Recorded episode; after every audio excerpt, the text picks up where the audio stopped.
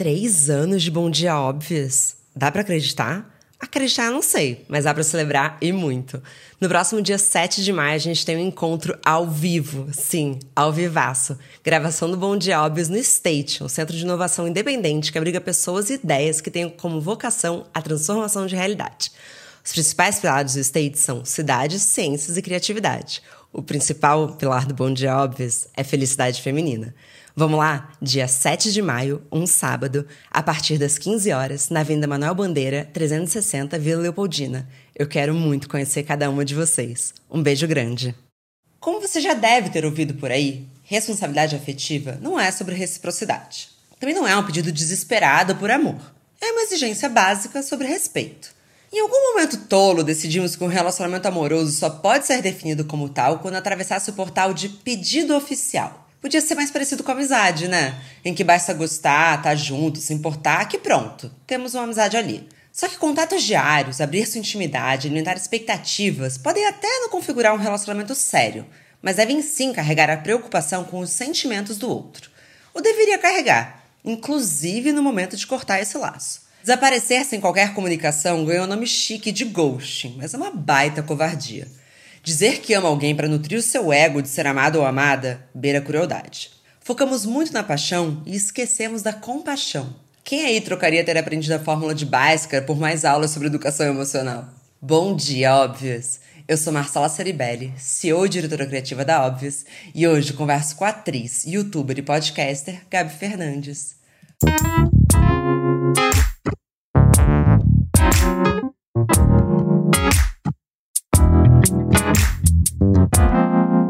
Bom dia, óbvios.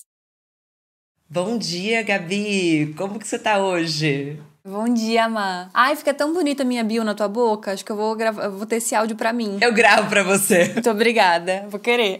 Gabi, responsabilidade afetiva não é uma pauta nova. Na verdade, é uma pauta até que eu, quando eu comecei a olhar, eu falei, é antigo. Mas a gente falou disso em 2019 e 2020. Aí veio a pandemia e a gente esqueceu, porque tudo que eu tô vendo as pessoas ao meu redor passarem, parece que os dois anos enclausurados fizeram com que a gente se deseducasse emocionalmente. Você acha que a gente desaprendeu tudo isso? É que eu acho que o processo da pandemia como um todo, ele foi muito autocentrado, né? Porque a gente deu uma surtada, todo mundo surtou, sem exceção, e a gente foi buscar muito se conhecer, né? É muito tênue a linha entre você se conhecer muito, você saber muito como você é e você quase virar egoísta, sabe? De eu primeiro, então dane-se o outro. Então eu tenho a impressão, a sensação, pelos e-mails que eu recebo, pelas mensagens que eu recebo, que as pessoas estão muito preocupadas em resolver o BO delas. Tipo, eu não quero mais essa relação, eu não quero mais essa pessoa na minha vida. E aí eu já resolvi aqui, e o que você vai sentir a partir disso é um grande problema seu, entendeu? E, em partes, isso não deixa de ser verdade, né? Porque a gente tem que trabalhar com as coisas que a gente está sentindo. Mas a responsabilidade afetiva passa pelo processo de que não importa só o jeito que eu vou falar, eu tenho que considerar como essa pessoa vai ouvir. E as pessoas esquecem de fazer isso porque a gente está muito autocentrado, a gente quer resolver o nosso BO. Nossa, muito interessante você trazer isso, né? Porque durante a pandemia, inclusive, meia culpa aqui, né? Óbvias. Autocuidado, auto-amor. A gente ficou muito autocentrado. E eu acho que, como mulheres, a gente tem sim um desafio de chegar nesse lugar de olhar para nós mesmas. Mas eu acho que talvez a gente passe da linha quando a gente deixa de ser também responsável pelo outro. Então, fica, como é que duas pessoas que estão tão preocupadas consigo próprias vão conseguir se relacionar entre elas? Você acha que eh, nos relacionamentos até entre mulheres isso acaba ficando um pouco diferente? Porque o que eu vejo com as minhas amigas que estão se relacionando, elas conseguem fazer um equilíbrio melhor do que os casais heterossexuais que estão ao meu redor. É, eu acho que homem é um problema. Assim, homem hétero é um problema. Não tem, como a gente, não tem como a gente discutir muito sobre isso, porque isso é um fato. Homem hétero é meio que um problemão mesmo que a gente tem. Porque homem hétero não é ensinado a falar sobre o que sente, né? Meio que tem que engolir e é isso. E a responsabilidade afetiva, ela é um lugar, assim, de, de lidar com emoções. Não necessariamente você se responsabilizar pelo outro, porque é isso, meio que cada um cuida de si. Mas você tem uma responsabilidade sobre a relação, sobre como aquilo vai ser entendido dentro de uma relação, sobre como acabar uma relação. Então é sobre uma coisa maior, entendeu? Que às vezes as pessoas não compreendem muito o que é isso. É, eu não tenho lugar de fala para falar sobre relacionamento lésbico, mas eu vejo pelas minhas. A minha melhor amiga é, e ela sempre fala uma coisa que é muito legal. Que a namorada dela, ela sabe exatamente todos os passos que ela tá vivendo, tipo, no dia, das emoções, das coisas, porque ela meio que tá sentindo a mesma coisa também. E agora que elas estão casadas, ela percebeu assim, cara, como é legal você sentir acolhimento quando você não precisa pedir. E acho que para mim isso é o ápice da responsabilidade afetiva, sabe? Esse nível de cuidado e observação do outro. Tipo, tô sentindo hoje que não vai ser legal eu falar sobre isso. Putz, esse não é o momento exato para eu trazer uma DR, porque a pessoa tá estressada do trabalho, porque a pessoa tá muito puta com outra coisa. Será que eu não consigo, tipo, deixar para falar isso amanhã? E hoje eu vou só ficar quietinha na minha? Porque a responsabilidade afetiva, ela também não é só você chegar lá e resolver BO é você ter o contexto também, sabe? Que eu acho que isso é o mais importante. Tipo, tô entendendo o contexto dessa relação e a partir disso, o que, que eu vou fazer? Total, e é muito interessante você falar isso sobre responsabilidade afetiva durante a relação. Porque a gente fala muito na época do flerte, né? De antes de ser formalizado, em término, inclusive vamos falar sobre isso. Mas no relacionamento, se você não é responsável com o outro também, isso acaba. E eu vivo muito isso na minha relação, inclusive é um desafio. Porque eu tenho uma tendência, infelizmente, mas enfim, não sou uma pessoa tão evoluída, de despejar, entendeu? Eu chego em casa, eu falo. E uma vez eu acordei o Renato de um cochilo para reclamar da minha vida. Assim. Sabe assim? Não, então, o que aconteceu foi isso. E aí ele falou. Aí ele escutou e tal, depois ele falou: Poxa, queria que você tivesse tido um pouco mais de cuidado porque você chegou com uma energia de fora.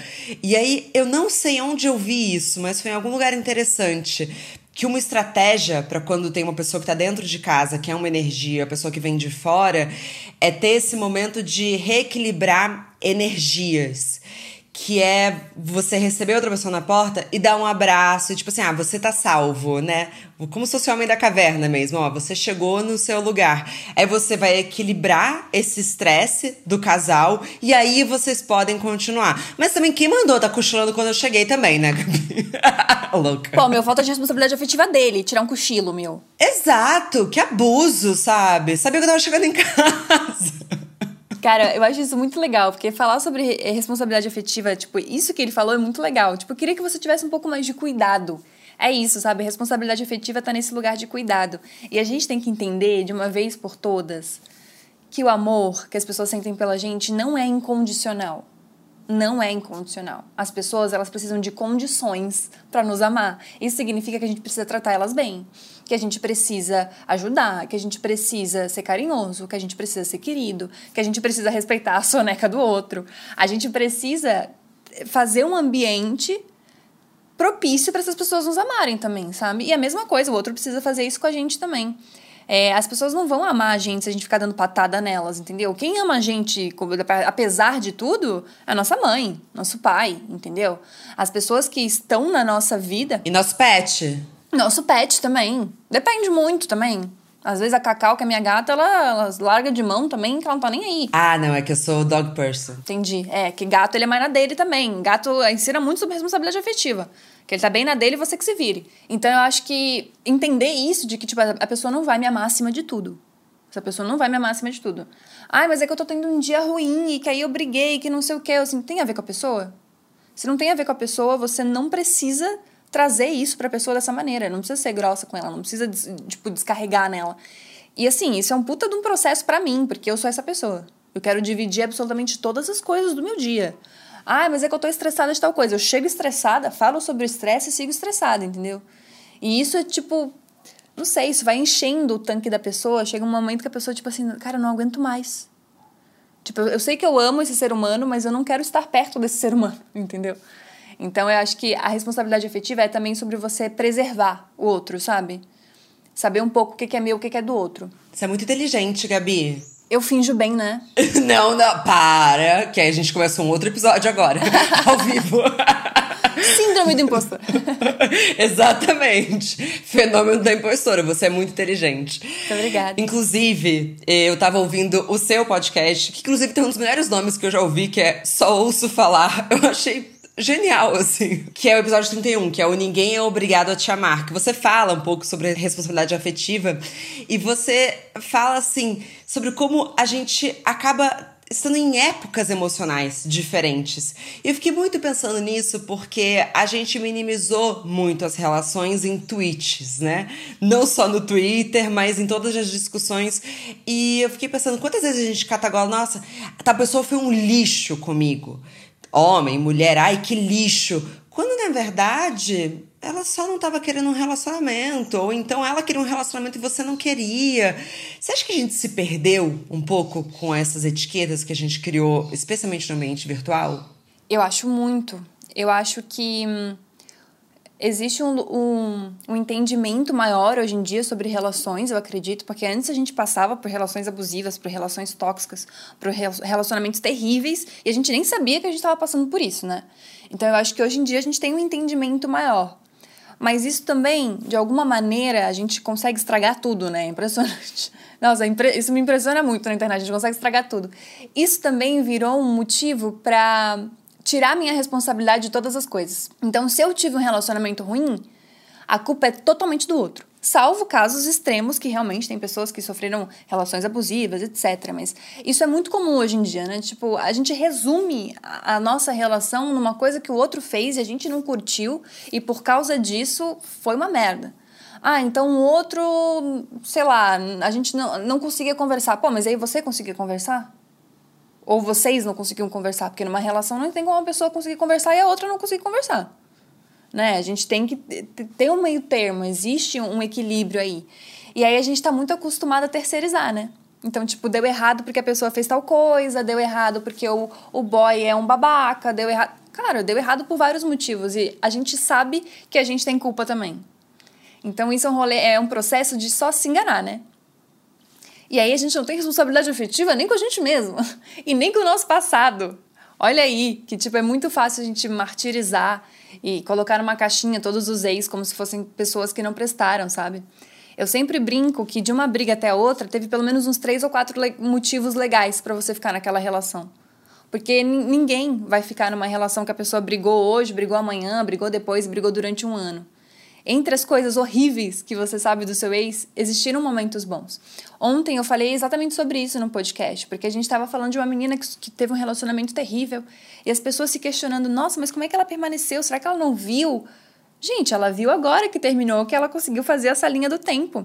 Mas quando você está dentro de uma relação, ela tem altos e baixos, tem momentos bons e tem momentos ruins. E a gente se apega aos momentos bons quando a gente está ali dentro. Então, é para mim, é muito injusto você se apegar só aos momentos ruins quando você está fora, entendeu? É como se você falasse, agora que o time perdeu, eu já sabia que ia perder. Não faz sentido, né? Eu tive essa conversa com uma amiga minha, porque eu não posso ser muito específica porque eu vou expor muito ela. Mas basicamente ela fez algo que no final das contas ela falou: "Eu tô me sentindo uma filha da puta com ele". E eu falei: "Mas é porque você foi. Você foi bem filha da puta com ele, amiga. E, e, assim, Gabi, uma coisa que você tem que saber de mim, assim, se você quer uma amiga sincera, sou eu. Se você quer amiga que vai passar a mão na cabeça, falei, você foi filha da puta com ele. Igual o tal pessoa já foi filho da puta com você. E, infelizmente, a gente erra mesmo, sabe? Então, assim, eu acho melhor, ao invés de você ficar se negando, porque assim, se você veio até mim pra eu falar, não, foi de boa o que você fez, imagina, você veio no lugar errado.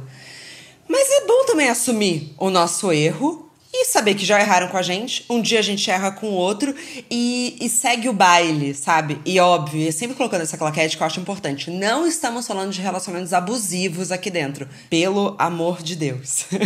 não, é que isso é, é muito outro papo que, enfim, não tem nem como destrinchar muito, né? Porque é muito uma outra situação. Mas eu acho que é isso mesmo. Tipo, a gente tem a mania de de não sentir culpa, né? De tipo, só o outro errou, enfim. É, é um momento, é um, um rolê de defesa mesmo, né?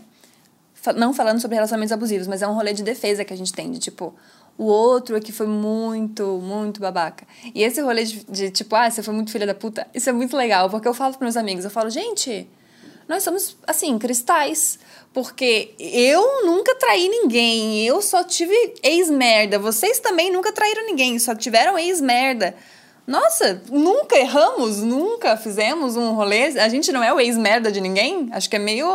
Acho que a gente tá vendo as coisas por, uma, por um outro prisma, assim, que não é bem o real, sabe? Eu tenho até uma música que um ex escreveu para mim que vocês jamais vão saber, mas que falam quanto eu fui merda com ele. Mentira! Juro, mas ninguém nunca vai saber, Gabi. Não, você me manda depois no off? Talvez eu te mande, sim. Mas era, é um absurdo, assim, me xingando muito. E eu não traí, mas de fato, enfim. Mas seguindo isso aí agora, é Google, Marcela Ceribelli, ex-namorado músico. Mas sobre expectativas, que eu acho que também ronda muito esse assunto que a gente tá tratando. Porque muito se fala sobre, ué, mas você criou essa expectativa, era algo seu. Mas aí, falando sobre como não somos cristais, aliás, acho que eu tô me colocando num lugar bem ruim aqui, mas eu juro que eu sou uma boa pessoa. Eu fiquei lembrando de uma vez que eu tava ficando com esse cara, e eu já tava conhecendo os amigos dele e tal, mas não era um relacionamento sério como entendemos, né? Não era um. E lembro que eu estava nessa, nessa mesa com esses amigos e todos estavam planejando uma viagem de carnaval, me incluindo. Inclusive, a Marcela tava bem bonita lá falando: Ah, eu gosto de tal cachoeira, eu gosto de tal praia. Gabi, eu sempre soube que eu não ia passar o carnaval com ele. Eu queria passar o carnaval solteira. Eu tava ali criando expectativas mentirosas nele, como o cristal totalmente quebrado que eu sou. E eu fiquei pensando, quando ele veio falar comigo, ele falou: Não, mas eu achei que a gente fosse passar o carnaval junto. E eu lembro, de, no auge da minha imaturidade emocional, ter pensado assim: Você criou essa expectativa sozinha. Mas agora, já piscando para os meus 32 anos, eu penso: Mentira. Eu deixei ele criar essa expectativa. Afinal, expectativa é algo individual ou passa pelo outro? Eu acho que tem um pouco dos dois, assim. Porque eu fico pensando também que a expectativa ela é necessária para a vida em sociedade, né? Porque pensa, vamos pensar na, na, tua situação aí, por exemplo, a expectativa da viagem de carnaval. Você ia chegar num rolê que tem todos os amigos dele, ele inclusive, apertar a mãozinha dele e falar: Meu amor, imagina, não, eu vou passar o carnaval solteira.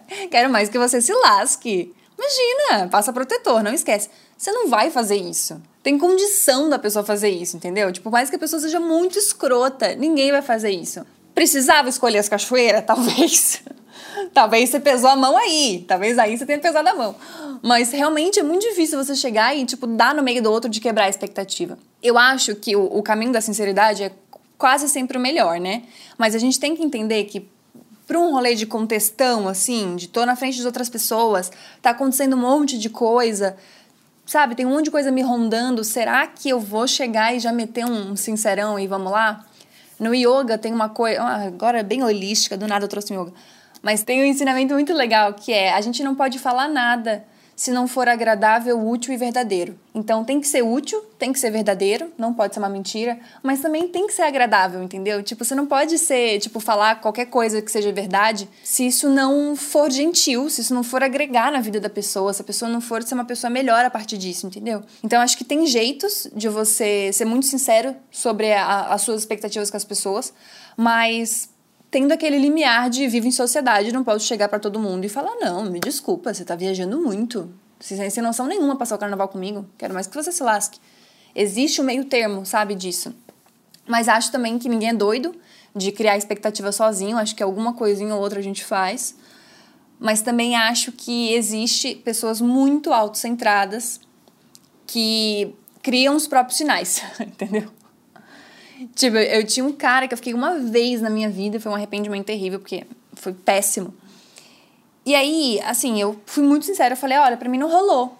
Eu falei isso mesmo, porque, tipo, tava com zero, zero apego. Falei, olha, pra mim não rolou tal. E aí ele achou que isso era jogo. Ah, não. Tô, é, tô tipo assim, ai, tô me fazendo de difícil zona, entendeu? E daí ele, ele me ligava. Olha isso, a falta de noção. Nem meus amigos me ligam, e o cara me ligava. E aí eu falei assim, cara, como é que eu vou me livrar desse cara, né? Porque, tipo assim, eu já fui clara. Não existe mais como eu ser mais clara do que isso. Ele virou um meme no grupo dos meus amigos, que eu falava assim, gente, tô pensando em desenhar. Será que fazer uma costura, um bordado, mandar para casa dele, talvez assim ele consiga compreender, uma coisa física palpável, porque tá insuportável. Até o dia que eu falei que, tipo, ah, tô namorando. E daí ele largou de mão, entendeu? Porque, tipo assim, existia um outro homem na jogada. Isso, exato. Porque a voz da mulher importa muito pouco, né? Mas respeitar um homem, jamais. Exatamente isso. Foda-se o que eu tava sentindo. Eu tava fazendo só um grande joguinho, me fazendo de difícil. Nem sou tão difícil assim, gente. Como é que eu ia estar tá fazendo um joguinho desse? E então, assim, acho que as pessoas criam também os sinais às vezes. Mesmo que tu seja muito clara. Talvez, se tu tivesse falado, tipo, ai, ah, não, acho que o carnaval vou fazer outra coisa. Ele ia falar, hum, quer que eu convide, sabe? Então é muito difícil. Então, e eu acho que em relações heterossexuais é muito isso, porque a mulher já sai perdendo. Porque eu posso imaginar uma, uma mulher colocando, por exemplo, então, só pra gente, antes de começar isso aqui, eu acho importante você saber. Eu não tô procurando nada sério. E o cara falar, que louca! Quem disse que eu quero? Você é louca! Não é? Ou exatamente o contrário, tipo assim, ah, ela tá querendo que eu insista muito porque ela tá querendo namorar comigo, eu vou ter que, tipo, sabe? Brother, não, é só isso mesmo que a gente falou. É exatamente o que a gente falou, é o que é. Eu lembro que uma vez eu passei por algo mais ou menos parecido que você. Porque o cara também não conseguia entender. Porque eu acho que criou-se esse estereótipo de que as mulheres estão sempre à procura de um relacionamento e os homens estão sempre à procura de sexo. E, e de fato, eu queria transar com ele, assim, e transei. E aí, passado, assim, o que, o que me interessava ali naquele momento, eu lembro que ele veio e falou assim para mim: Você não tá entendendo eu tô te mostrando sentimento. E eu, tipo, uau! que honra! e eu falei, e eu tô te mostrando honestidade. Eu realmente não quero continuar. E aí ele começou a me perseguir pelos meus amigos, assim, falando, mas o que, que essa menina quer? Ele não conseguia entender dentro daquela bolha dele de cara, gato, carioca. Ai, que horror. Desculpa, cariocas, mas é verdade. que uma mulher em que ele demonstrou o sentimento não seria recíproco. Então eu acho que tem uma coisa de gênero muito pesado também que a gente joga. Cara, primeiro de tudo, esse boy que eu acabei de falar é carioca também. Segundo, homem não sabe ser rejeitado, né? Não, não existe a possibilidade da rejeição. Então, existe sempre uma coisa a mais, assim. Tipo, é sempre um motivo a mais. A não ser quando tem um outro cara na jogada. Daí você respeita os brother. Daí, realmente, não é porque eu fui rejeitada, porque tem outro cara no meu lugar. Porque se não tivesse outro cara, seria eu. Então, esse rolê. Ai, gente, olha. Homem é. A gente começou falando que o hétero era uma merda, vamos terminar falando que o hétero era uma merda. Tiver até o fim. Até o fim, a mesma opinião. Ah, mas tem uma amiga minha que é lésbica e a gente vive conversando sobre isso com ela, porque ela quer muito se apaixonar. Só que ela não tá se apaixonando. Então, ela inventa amores. E ela não tá inventando só para outra pessoa, ela também tá inventando para ela. Então, ela vive grandes romances de três finais de semana.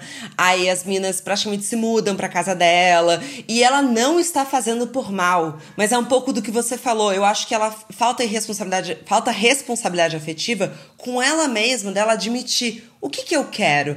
Na verdade, ela quer muito viver uma história de amor, só que ela não tá se apaixonando. Você acha que isso acontece mais do que a gente imagina? E aí, dá um ano de relação, você fala: Meu Deus. Acorda às seis da manhã, olha pro lado e fala: Puta que pariu. Nossa, isso acontece muito. A gente é muito bom nisso, né? Todos os relacionamentos que acabam, a pessoa fala: Eu não conheço essa pessoa. É basicamente isso, tipo, você não conhece de fato, você inventou. A gente tem uma amiga minha que ela faz muito isso, assim. Ela tem várias coisas que ela não gosta nas pessoas. Normal, todo mundo tem uma, uma planilha ali de Excel onde a gente coloca as coisas que a gente quer, as coisas que a gente não quer no relacionamento. E ela tem umas coisas muito específicas, assim, tipo, sei lá, bobagens. Ela gosta de dormir até tarde, por exemplo. Então, pô, não dá pra pegar um boy que vai fazer um 5 horas da manhã, vai sair para fazer rolê, entendeu? E aí ela tem uma característica dela que ela Toda vez que ela tá num relacionamento, ela pega todas as coisas que ela odeia nesse boy e transforma em grandes coisas para ela aprender. Então ela fala: "Nossa, eu acho tão legal porque ah, ele acorda cedo e isso me incentiva também a acordar cedo e tipo, mano, você não gosta de acordar cedo. E tá tudo bem se não gostar de acordar cedo. A gente tem que parar de tentar moldar as pessoas a nossa grande historinha de amor. Tipo, ah, eu fiz um roteiro do meu filme e eu preciso de um ator principal, então vai ser essa pessoa aqui e pronto, entendeu? E sim, ir criando o filme com a pessoa. Porque às vezes ela dorme até tarde, o cara dorme cedo, mas aí ela vai acordar e vai ter um café da manhã porque o cara fez, entendeu? Talvez a história seja outra se ela só viver aquela história, se ela não ficar é, criando esse, esse, personagem, criando essa gênese, criando esse grande roteirinho. Porque daí essa relação acaba e você tem a impressão de que você não conheceu essa pessoa, porque é de fato, você não conheceu esse ser humano. Você inventou um ser humano. Eu passei por isso. No meu, no meu último relacionamento, eu era completamente louca, apaixonada, fazia 500 mil coisas e tal. E aí eu fui trabalhando na terapia e ela foi falando, tá, mas o que que fazia você gostar dele? E eu fui falando de coisas que partiam de mim, entendeu? Então, no final das contas, eu criei uma história de amor que eu queria viver me apaixonei por mim nesse processo, do tipo, putz, eu tô muito mais legal, eu tô muito mais divertida, eu tô fazendo mais coisas que eu queria, eu tô não sei o quê. E quando acaba, eu não me lembrava de uma qualidade do ser humano que me fez me apaixonar por ele. Mas você gostava como ele fazia você se sentir? É. Eu gostava das coisas que eu criei, sabe? Eu criei um romantismo, eu criei um. Ah, eu, eu. Mas assim, as coisas românticas que aconteciam, eu que fazia. As viagens incríveis que a gente teve, eu que planejava. Então não teve uma coisa que, tipo, partiu dele e aí por isso me apaixonei. Eram coisas que eu fazia dentro dessa relação que eu sinto muita falta. Mas aí eu posso fazer de novo, porque foi o que criei. A pessoa era um coadjuvante no meu namoro. Olha que louco. Então acho que é muito comum a gente fazer isso. Muito comum. Eu não tive educação emocional na escola que nem. Enfim, ninguém. Mas eu era muito fã de Death Cab for Cutie, não sei se você conhece. Mas tem uma música que chama Tiny Vessels, que, que ele começa falando: esse é o momento que você sabe que você falou que amava ela, mas você não ama. E eu fiquei durante muito tempo na minha vida com essa frase. E eu lembro uma vez eu tava escutando com um ex-namorado meu e ele falou: Isso é muito comum, né, Marcela? Eu falei, isso é muito comum? O que, que você quer dizer sobre isso? Ele falou, não a gente, mas os homens confundem o que, que é amor. E aí ele fala, ela é muito linda, mas na verdade isso não significa nada para mim. E eu acho que isso, eu tô falando assim, gente, de uns 10 anos atrás, nenhuma dessas discussões rolavam. Mas eu acho que a gente também se acostumou com um pouco dessas migalhas, e aí, de novo, né, heterossexuais, que os homens dão pra gente, até quando o cara fala que te ama e você sabe que não é verdade, mas você fala, puta, não, acho que eu vou aceitar, assim. É, eu acho que esse é o amor que eu acho que eu mereço, assim, uma referência mais jovem para vocês. é, nossa, isso faz muito sentido, assim. E é muito engraçado isso que você falou, tipo, ah, falei que te amo, mas não é verdade. Às vezes a pessoa até sabe que, tipo assim, é mentira, que ela tá contando uma mentira, só que ela precisa daquela relação de alguma maneira, sabe? Eu tinha um amigo hétero, um dos poucos que eu tenho, que eu sempre zoava. Ele falava: Meu, você não consegue ficar em nenhum relacionamento. O que, que acontece, brother? E ele falou: Amiga, eu tenho você, tenho outras amigas. Porque às vezes o homem, ele quer uma amiga. Ele quer, tipo, uma energia feminina na vida dele. Ele quer, tipo, assistir pra, sair para assistir um filme, entendeu? Ele quer jantar. E aí os caras não sabem pedir afeto de mulher sem ser dentro de um relacionamento amoroso. É muito difícil para os caras héterosão conseguirem fazer isso, entendeu? Então, às vezes, você permanece em relações. Às vezes, algumas mulheres também sentem falta de algumas coisas e não, e não, não sabem onde conseguir isso, onde encontrar isso, e começam relações amorosas. Então, as relações amorosas, relações românticas, é muito um tapa-buraco de tudo que a gente está sentindo. Ai, tô carente. Ai, preciso de um amigo. Ai, quero uma companhia. Ai, mas essa pessoa gosta tanto de mim. E aí a gente namora. Olha que louco. Não é uma coisa mais do tipo, tô sentindo um rolê, a pessoa tá sentindo um rolê. Isso faz muito sentido pra gente e faz muito sentido eu construir alguma coisa com essa pessoa. A gente faz quase como uma sessão de terapia, que a gente precisa expurgar alguma coisa, daí a gente começa a namorar, entendeu? E isso é muito triste, porque tu vê uns casais que tu pensa, gente, por que, que essas pessoas estão juntas? Seria só mais fácil elas não estarem, tipo, eles não se gostam. Por que, que eles estão. Por que, que eles estão escolhendo viver isso? É, é, quase assustador, assim, eu fico meio em pânico, sabe? Nossa, eu acho que isso que você falou sobre os homens procurarem amigas, eu vou ter que levar para terapia, talvez. Porque eu nunca tinha ouvido ninguém falar isso. Não, porque de verdade é genial. É verdade, eles não sabem pedir afeto. Então eles colocam essa energia feminina onde, onde, eles acham que cabe, que é no lugar de parceira, que é sexo. E até, né, vamos combinar, hum, tornando as namoradas muitas vezes mães. Opa! Nossa, isso aí é outra coisa que só Freud, né? Que daí é outra terapia minha, não sei nem se eu tenho condição. Mas, Gabi, chegando no último bloco do programa, você também faz parte do podcast Clube do Pé na Bunda, que é muito legal! E eu queria saber, o que, que é um término para você com responsabilidade afetiva? Cara, então, eu acho que é uma coisa muito particular, assim, né? Porque eu acho que tem pessoas que preferem, sei lá, uma mensagem de texto, entendeu? Então eu acho que é muito um rolê de preferência. Eu acho que para mim um término com responsabilidade é você, tipo, colocar as cartas na mesa. Porque um relacionamento, nenhum relacionamento, termina do dia pra noite. Coisas foram levando para esse término. As pessoas, assim, vão colocando água naquele copo até a hora que o, que o copo transborda. Então eu acho que é colocar as cartas na mesa. E não num processo de jogar na cara. Que acho que é isso que a gente faz nos términos de namoro, né? A gente abre a porteira do ódio e a gente vai falando tudo que a pessoa fez de errado desde 98 e por que, que aquilo foi uma merda e destruiu a nossa existência, sabe? Então, para mim, um término de relacionamento é muito colocar as cartas na mesa. Sem ódio, sem a parte do, do abrir a porteira. É tipo assim, é, me sentir de tal jeito, para mim não tem como resolver por causa disso, eu não quero mais estar nessa relação porque eu não quero, porque também a gente não precisa achar todos os motivos do mundo para terminar uma relação. Ainda mais as mulheres, né? Que a gente tem um rolê de salvadora, de que a gente tem que salvar o relacionamento, a gente tem que salvar o cara, se o relacionamento deu errado, a culpa é da mulher. Então, às vezes, é só querer. Mas assim, cartas na mesa. Expliquei tudo.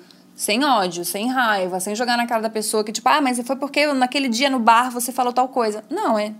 Cara, me senti ansiosa, é, tô me sentindo não amada, tô me sentindo mais carente estando com você do que não estando. Para mim já não faz mais sentido essa relação. E é isso. E processo de tempo. Porque também existe, eu, eu amo a famosa lenda urbana das pessoas que acabaram de terminar e viraram grandes amigos. Eu amo, pra mim é a lenda urbana favorita. Gente, não dá. Assim, ó, eu acho muito lindo, acho muito maravilhoso. Salvo nas relações que, sei lá, você tem filho, você tem coisa que você já tem que manter uma relação assim que acaba. Mas quando não, dá o teu tempão respira fundo aí, fica quietinho, sabe? Se não quiser ver coisa na, no Instagram, nas redes sociais, não vê. Ai, mas é imaturidade. Quem, quem diz que é imaturidade? A maturidade sou eu, não é a pessoa de fora que tá vendo meu relacionamento. Só eu sei o quanto eu sofro vendo aquilo ou não vendo aquilo. Então dá o teu tempão. E se for uma pessoa que você queira na sua vida, daí começa um outro processo. Porque não tem como, assim, assim como numa empresa, não tem como você demitir um gerente e colocar ele para ser um cargo mais baixo, também não dá para você tirar um namorado e já colocar como amigo. É todo um processo de RH que envolve. É todo um rolê de contratação, de entendimento de como aquela pessoa vai ocupar um espaço na sua vida. Então acho que é um pouco de calma, sabe? Ser sincero, colocar a, as cartas na mesa e depois tratar isso com calma, com tempo, com carinho. Genial, Gabi. Bom, já termino falando, volta. Volta amanhã. Ah, eu volto. Eu volto. Depois me conta da música e de como foi a terapia. É, tô te devendo. Mas obrigada de verdade. Nossa, você faz tanta coisa, Gabi. Deixa aqui onde as pessoas te encontram. Cara, primeiro eu queria muito agradecer. Eu amei. Eu sou muito fã do podcast. Então eu queria muito participar mesmo. Então fiquei muito feliz.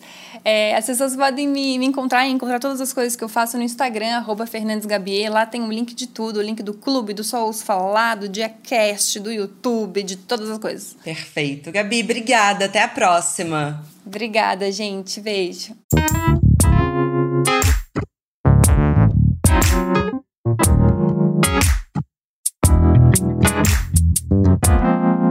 Muito obrigada também a você que nos escutou até aqui. Mas a nossa conversa não tem fim. Continuamos semanalmente na nossa newsletter, que você pode se inscrever no www.obvious.cc, no Instagram, arroba e com comentários e sugestões sempre com carinho, no bomdia.obvious.cc. Bom dia, Obvious!